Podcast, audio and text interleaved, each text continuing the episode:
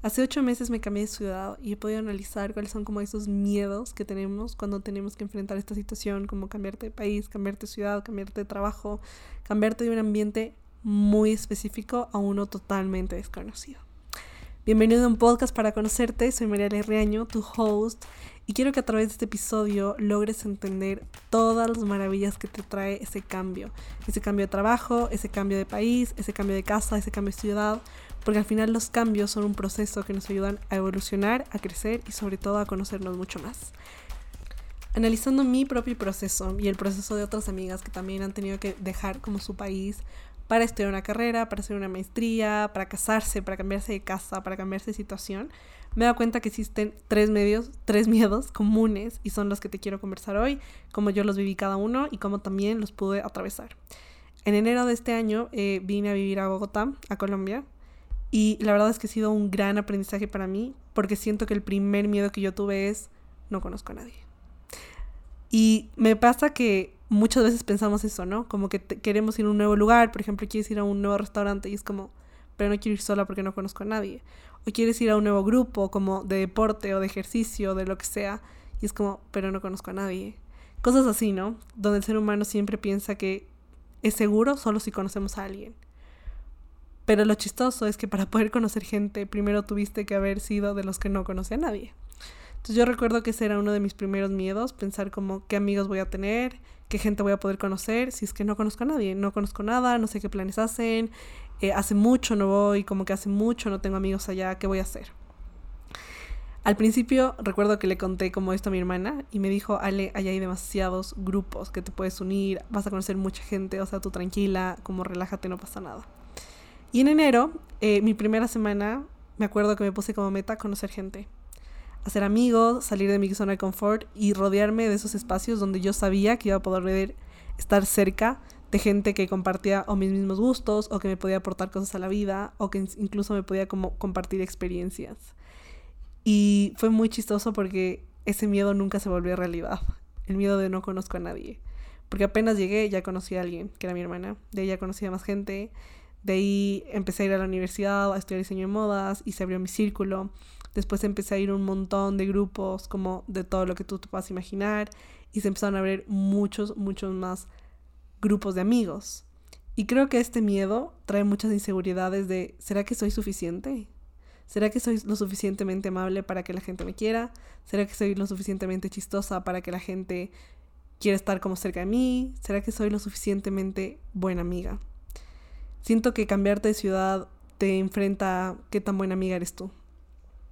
Porque la verdad, esa parte de no estoy sola viene mucho de mis relaciones sociales. Y si yo cultivo una amistad sana, mi amistad va a durar incluso allá como mar de por medio. Y eso yo también lo he visto con mis amigas de Ecuador, con muchas yo sigo siendo muy amiga y conversamos seguido y hablamos, a veces hacemos llamada, a veces hacemos como videollamada por Zoom, otras veces son solo mensajes o responderte en stories de Instagram. Pero este primer miedo de voy a estar sola, no conozco a nadie, me hizo cuestionarme qué tan buena amiga soy. Porque solamente una persona que es buena amiga puede sostener relaciones a la distancia. Y solamente una persona que es buena amiga puede expandir su círculo cercano. Así que eso me ha gustado mucho, entender como esta parte de la soledad. Y otra cosa que yo vi comparando mi proceso como extranjera, por así decirlo, con otras extranjeras, es que todo depende de tu actitud frente al tema. Si tú eres tímida, te da miedo conversar y no quieres salir de esa zona de confort y no quieres cambiar nada de eso, pues lamento decirte que no vas a expandir tu círculo y tu miedo se va a volver realidad. Porque para yo poder borrar de mi cabeza esa creencia de no conozco a nadie, tuve que incomodarme, e incomodarme mucho. Tuve que ir sola a muchas cosas, tuve que tomar la iniciativa de decirle a la gente como tomémonos un café, salgamos por un helado, tomar la iniciativa de escribirles por WhatsApp, de como mandarles solicitud en Instagram, como ese tipo de cosas que son los primeros pasos que si tú no das, nadie va a dar por ti. Y se remonta, se remonta de nuevo a qué tan buena amiga eres qué tan interesada estás realmente en construir una verdadera amistad, en construir un grupo de amigos cercanos que puedan sostenerte y puedan acompañarte en tu proceso. Y para vencer este miedo de no conozco a nadie, te quiero dar estos tres tips que fue lo que yo hice. Entonces lo primero es piensa en cuáles son tus gustos. Como que qué es lo que a ti te gusta, qué es lo que tú sabes que va contigo. No sé, un deporte como jugar básquet, eh, cantar, bailar, ir al gimnasio, como qué cosas te gustan a ti. Y según eso que te gusta, tienes que ir a buscarlo. A mí me encanta cantar. Y una de mis metas sí fue, ok, quiero buscar gente que también le guste cantar. Y quiero buscar gente que con la que pueda hacer como un grupo de amigos que cantan, un coro. Y eso se volvió una realidad. Entonces yo ahorita estoy en dos coros. Y eso me ha ayudado mucho también a ampliar mi círculo de amigos, porque primero paso súper chévere, pero aparte es como que generas esa amistad, generas como ese lazo, generas esa confianza y generas esa perspectiva de conocer nueva gente en otros entornos. De ahí también puedes decir como, no, a mí me encanta ir a comer.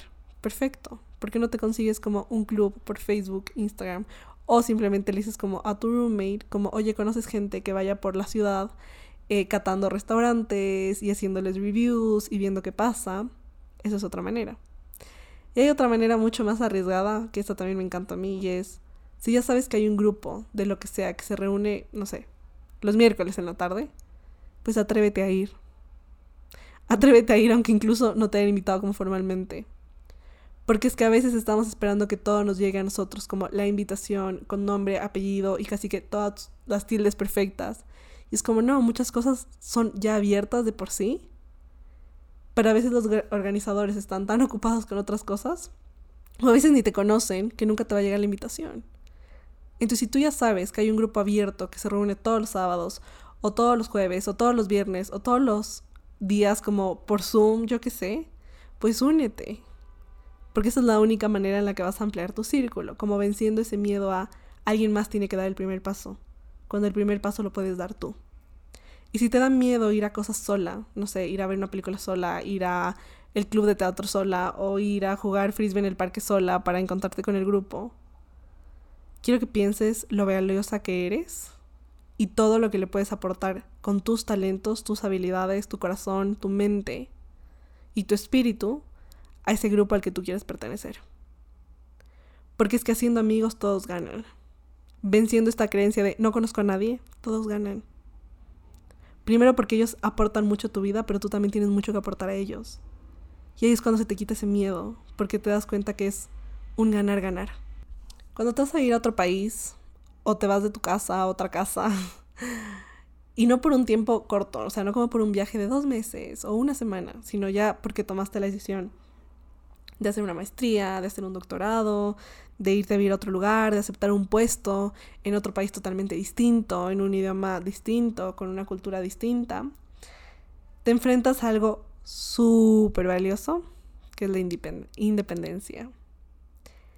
Y esta parte es clave, porque creo que es algo que nos da mucho, mucho miedo, el ser independientes. Desde mi perspectiva, el ser independientes es como ese sinónimo de, ok, acaba de empezar tu vida adulta. Acaba de empezar una vida donde tú tomas tus decisiones, pero también tomas las responsabilidades de esas decisiones. Acaba de empezar una vida donde tú pones tus límites, porque tienes el control de ella porque ya no estás esperando que tus papás te recojan, ya no estás esperando que tus papás te lleven, te traigan, te paguen, te pregunten, te hagan, te cocinen, te laven, te cuiden, sino que ahora te pones como a prueba en decir, ok, ¿qué tan responsable soy yo? ¿Qué tan comprometida estoy con mi crecimiento, con mi propósito, con mis estudios, con mis amigos, con mi vida de turista? Eso creo que es uno de los miedos que más nos da el miedo a la independencia. Y en muchas de mis amigas cercanas que son extranjeras también y que han venido aquí a Colombia, he podido ver como este patrón de me quiero regresar ya a mi casa. Como me quiero regresar ya. O sea, de verdad no me importa nada. Puede ser que ame la carrera, pero me quiero regresar ya. Y ese me quiero regresar ya, yo lo traduzco a tengo miedo de ser independiente porque no sé qué se hace con esto. Y eso es lo chévere, que al principio todo es un aprendizaje. Y al principio no sabemos qué se hace con nada. Es como cuando eras chiquita. Es como, ok, tengo pies, pero no sé qué hago con mis pies. Y después fue como, ah, wow, aprendo a caminar. Y después ya no solo sé caminar, ahora sé correr. Pasa lo mismo con ser independientes. Al principio es, ¿y qué hago con esto? como que quién me lanzó esta bomba de agua que no sé cómo reaccionar. pero después te das dando cuenta y dices como, wow, qué chévere. Tengo todo un panorama por delante. Y después ya escoges responsablemente qué es lo que quieres hacer con ella. Y este miedo a ser independiente también es un miedo de yo soy responsable de mis tiempos y tengo que ser coherente con lo que digo, con lo que hago y con cómo pienso. Eh, también soy responsable de mis finanzas, soy responsable de mis relaciones, de a quién permito que se acerque a mi vida y a quién le tengo que poner límites. Soy responsable de los lugares que visito, responsable de las experiencias que vivo. Y pienso que es un regalo muy grande de ese cambio, porque en esa independencia te conoces, en esa independencia te confrontas y te das cuenta de que te gusta y que no, de qué quieres para ti y que realmente no quieres. Te das cuenta en qué cosas te has metido que te han hundido, pero buscas también ayuda para salir de ellas. Gracias a esa independencia empiezas a escuchar tu intuición y empiezas a activar tu sentido de supervivencia, pero también un sentido de racionalismo y un sentido de emoción. Es como que dentro de ti se prende esa chispa que dice ahora, ok, quiero hacer esto, pero sé que tal vez eh, me puede causar daño o cómo lo hago de la mejor manera o cómo le saco el mayor provecho o cómo lo hago de manera más estratégica. En mi vivencia, esta independencia, yo siempre he sido súper independiente. O sea, a mí me encantaba como ser igual independiente, como cuando estaba en mi casa también. Em, pero esta independencia la he vivido también de la manera financiera, ¿no? Y es que uno de los miedos más grandes es enfrentarte como a ser independiente económicamente también. Porque creo que eso es algo que te desliga ya de ese rol de soy niña, soy chiquita, como que aún soy niña de casa. Ahora es como no, ahora soy adulta, ahora soy una adulta del mundo que quiere expandir su horizonte y ver todo lo que el mundo me puede ofrecer, pero también entregar todo lo que yo pueda ofrecerle al mundo. Y no quiero que pienses que esa independencia es igual a estar sola en la vida, porque creo que no hay nada más alejado de la realidad. La verdad es que estar sola en la vida es ser dependiente de tus miedos, ser dependiente de un trauma, ser dependiente de un abandono, ser dependiente de una herida. Y estar en la sola en la vida no significa ser independiente, porque yo puedo estar sola en la vida, pero estar súper dependiente de vicios, de problemas, de caos, de situaciones que no me aportan nada.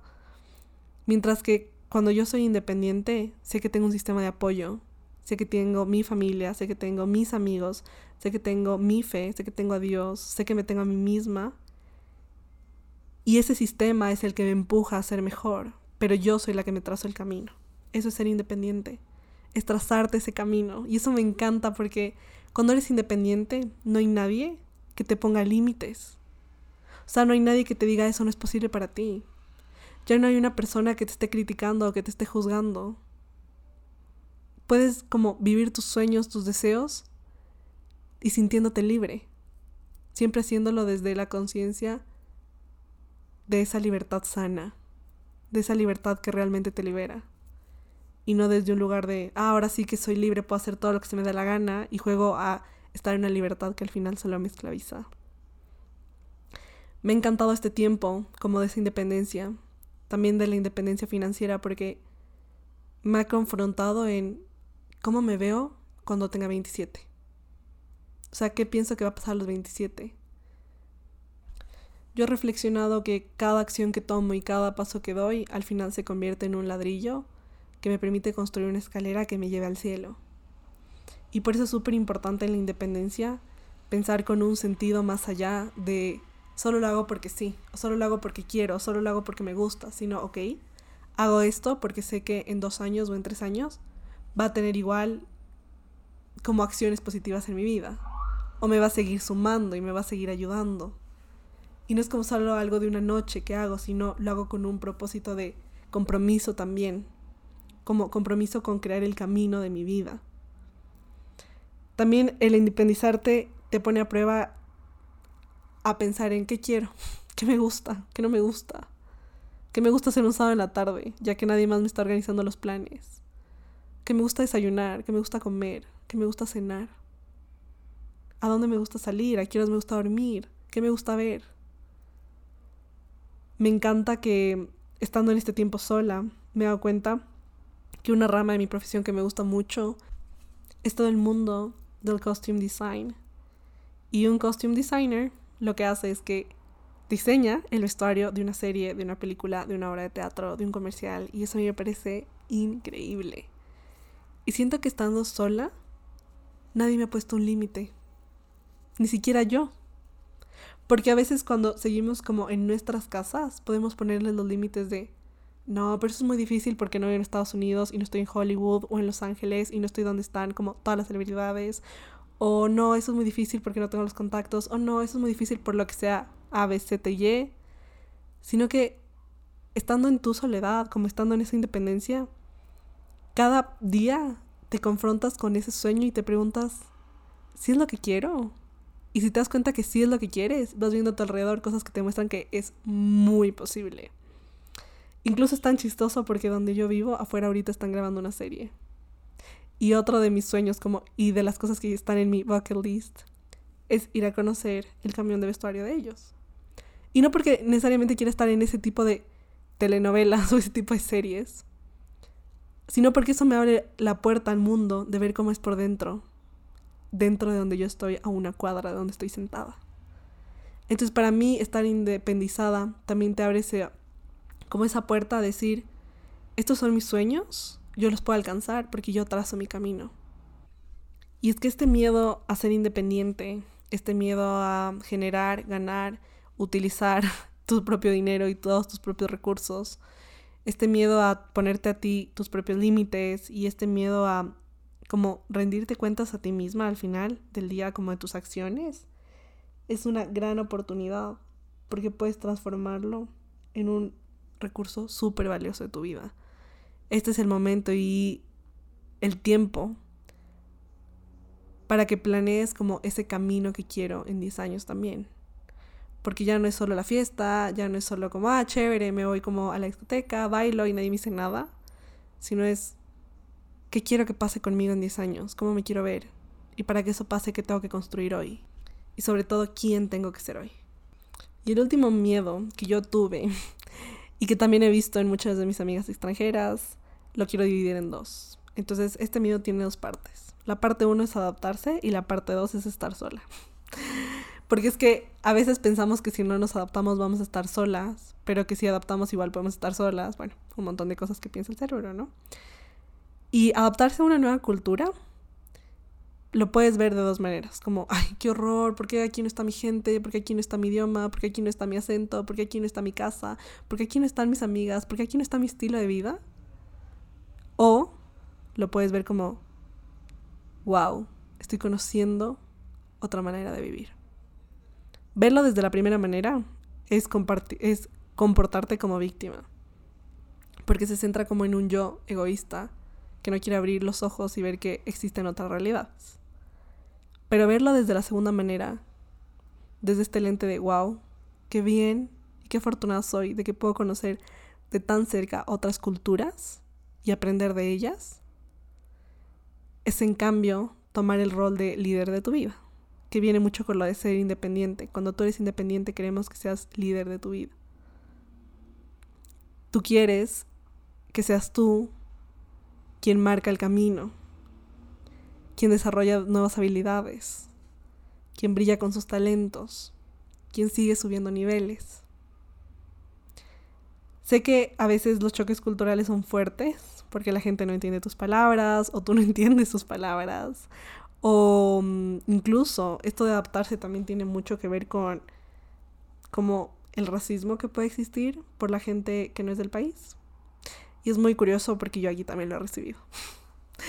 La verdad es que yo no le echo mucho caso a eso, pero hay gente que sí me ha hecho comentarios como súper groseros. Un día estaba en un supermercado y siempre me preguntan como, ¿tienes puntos? Y yo es como, no, no tengo puntos.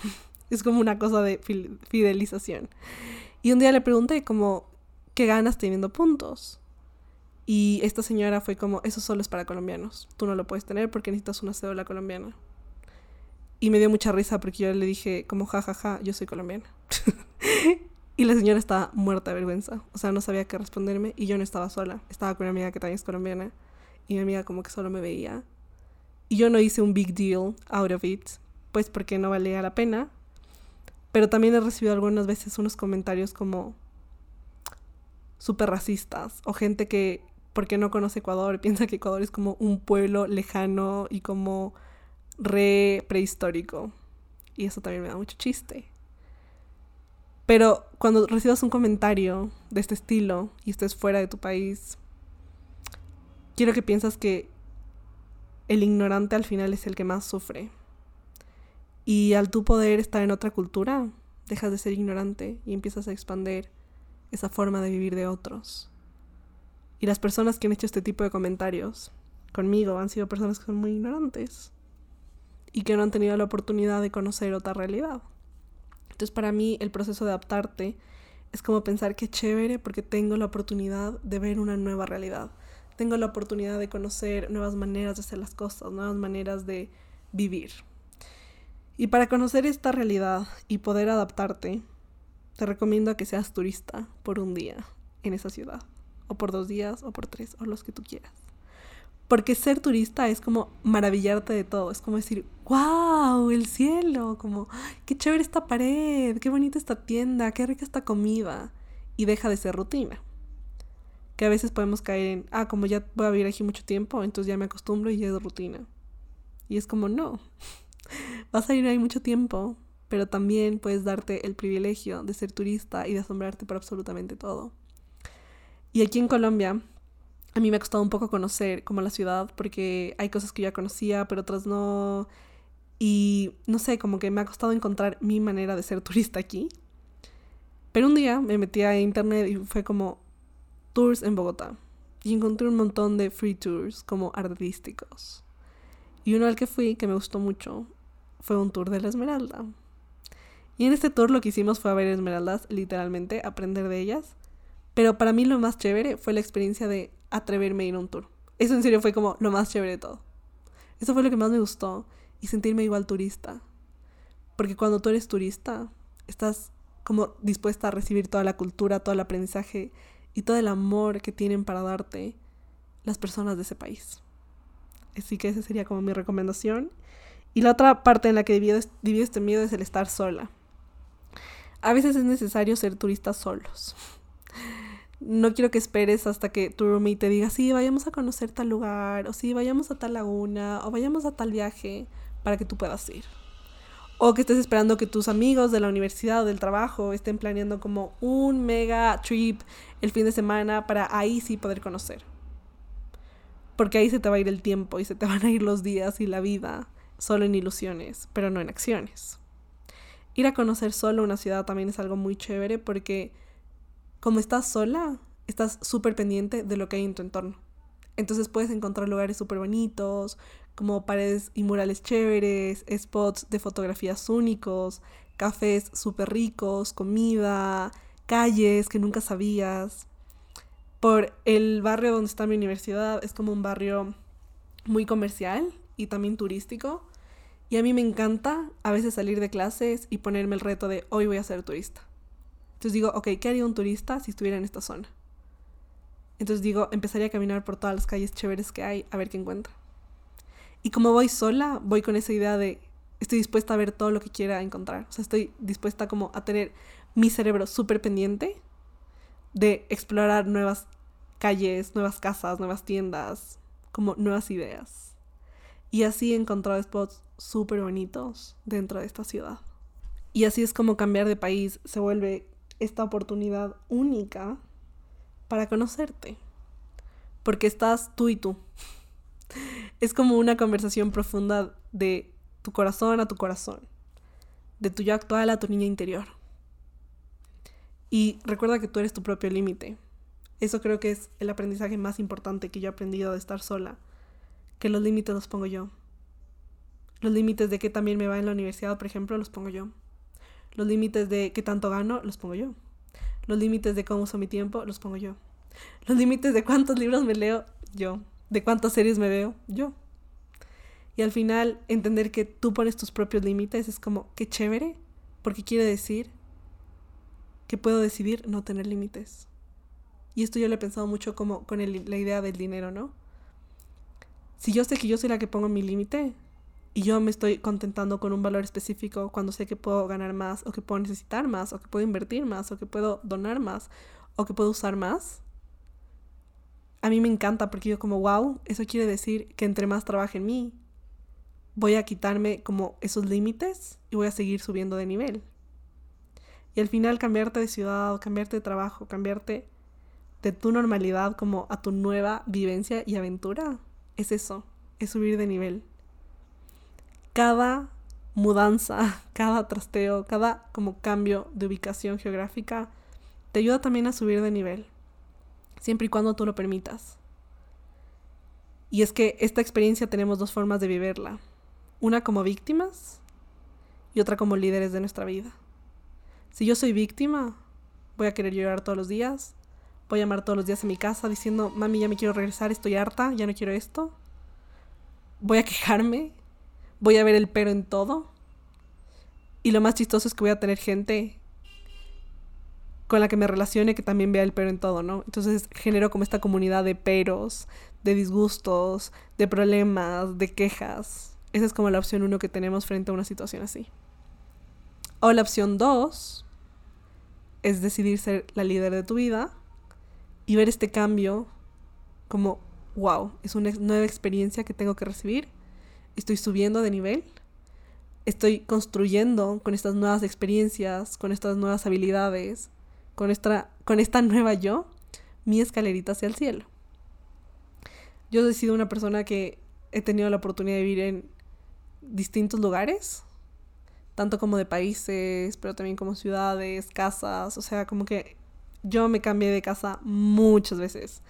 No sé, yo creo que he ido por lo menos en unas 15 casas distintas, como que hay veces que duraba un año máximo en una y de ahí me iba, cosas así, de verdad, como que he tenido la oportunidad de vivir ese cambio muchas veces y lo agradezco y te digo que es una oportunidad porque he visto en mí que se me facilita el cambio.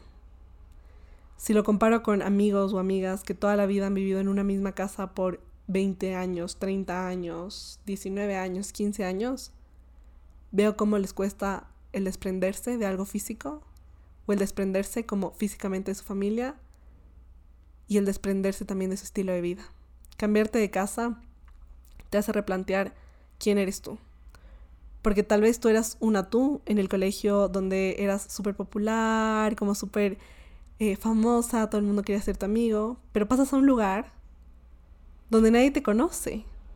Y si no pones de parte, nadie te va a conocer. He conocido muchas historias de gente que se rinde como en esta búsqueda de ser quien es. Porque antes en Ecuador eran como súper populares y les iba súper bien. Se cambiaron a otro país de Latinoamérica a estudiar. Según ellos no eran nadie. Y no aguantaron y se regresaron. Y yo pienso que cada uno tiene una historia muy específica y está bien lo que tú quieras decidir y lo que quieras hacer, pero si tú piensas que no eres nadie, muy probablemente es porque no te has dado a conocer a los demás. Y es que uno no puede querer lo que no conoce. Uno no puede invitar a quien no conoce. Uno no puede hablar con quien no conoce. Entonces, si tú quieres adaptarte bien a una nueva ciudad, necesitas ponerte también como en este rol de quiero dejar que los otros me conozcan y quiero conocer al otro. Es también el quiero ser visible para los demás y quiero ver a los otros. Quiero que los demás compartan conmigo, pero quiero compartir con los otros también. Y vas a ver cómo cambia tu experiencia de universidad, de maestría, de trabajo, porque estás abierta a posibilidades. Si yo voy con esa mentalidad de estoy abierta a posibilidades, estoy abierta a relaciones, va a pasar eso. Me acuerdo que mi primer día en la universidad, yo mientras me arreglaba, me mentalicé y dije, estoy dispuesta a hacer muchos amigos hoy.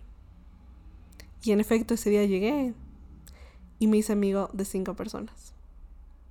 Y fue como, wow, qué bien, porque estoy dispuesta y eso es lo que estoy recibiendo. Si por el contrario hubiera ido con la actitud de, ay, estoy harta, no quiero esto, me da miedo, todo el mundo me cae mal, seguro que nadie se me hubiera acercado a hablar. Porque en mi primer día de universidad la gente se me acercó a hablar a mí. Pero porque yo estaba dispuesta a generar amistades. Ellos tuvieron el primer paso, pero yo también tuve que sostener esas amistades. Porque es como fácil decir hola. Pero después sostenerla y tener tema de conversación y tener cosas en común y bueno, como conversar ya no es tan fácil. Más adelante subiré otro episodio con mis tips para ser buena amiga, buen amigo. Porque creo que hace mucha falta de eso en el mundo, ¿no? Gente que quiera amistades auténticas, gente que quiera amistades leales, seguras, amistades donde exista confianza, amistades expansivas, amistades que te ayuden a crecer. Y te prometo que eso está a tu alcance, a tu alcance. Está más cerca de lo que tú piensas. Solo necesitamos ir con esa disposición de quiero ese tipo de amistades. Quiero verlas, quiero conocerlas, quiero vivirlas, quiero sembrarlas, quiero nutrirlas. Y vas a ver cómo las recibes. Espero que este episodio te haya gustado. Espero que esta nueva etapa de tu vida en un nuevo país, en una nueva ciudad, en un nuevo trabajo, en una nueva casa, en un nuevo colegio, en una nueva universidad, te dé muchos frutos de crecimiento, de valoración. Te permita conocer cuál es tu identidad, te permita conocer tu dignidad, te permite aceptarte tal y como eres, para que puedas aceptar al otro tal y como eres, pero sobre todo te permite amarte. Porque si yo me amo, yo puedo amar al otro. Si yo me trato bien, yo puedo tratar bien al otro. Y si yo me valoro, yo puedo valorar lo que el otro tiene también para darme. Y recuerda que en esta vida al final estamos para entregarle al mundo todos nuestros dones y talentos y poner los servicios de la, de la humanidad. Así que espero que con esto te haya inspirado y te haya ayudado en tu proceso. Sigue adelante, no te rindas. Por más difícil que parezca, solo es una etapa. Y eso es lo chévere de los cambios, que los cambios tienen etapas, son como duelos. Tengo otro episodio de los duelos que te recomiendo ver, porque cada duelo tiene su etapa y necesitamos permitirnos vivirla con toda la tranquilidad, con toda la paz y con todo el amor posible. Y quiero que estés convencido de que todo el cambio al principio es duro, en la mitad es muy desordenado, pero al final es hermoso.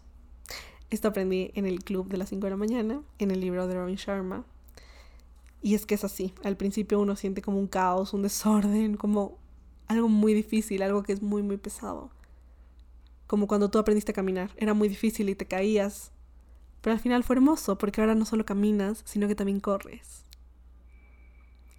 Si este episodio te gustó, recuerda compartirlo, lo puedes compartir por tus redes y si lo compartes etiquétame porque me encantaría ver quiénes lo escuchan.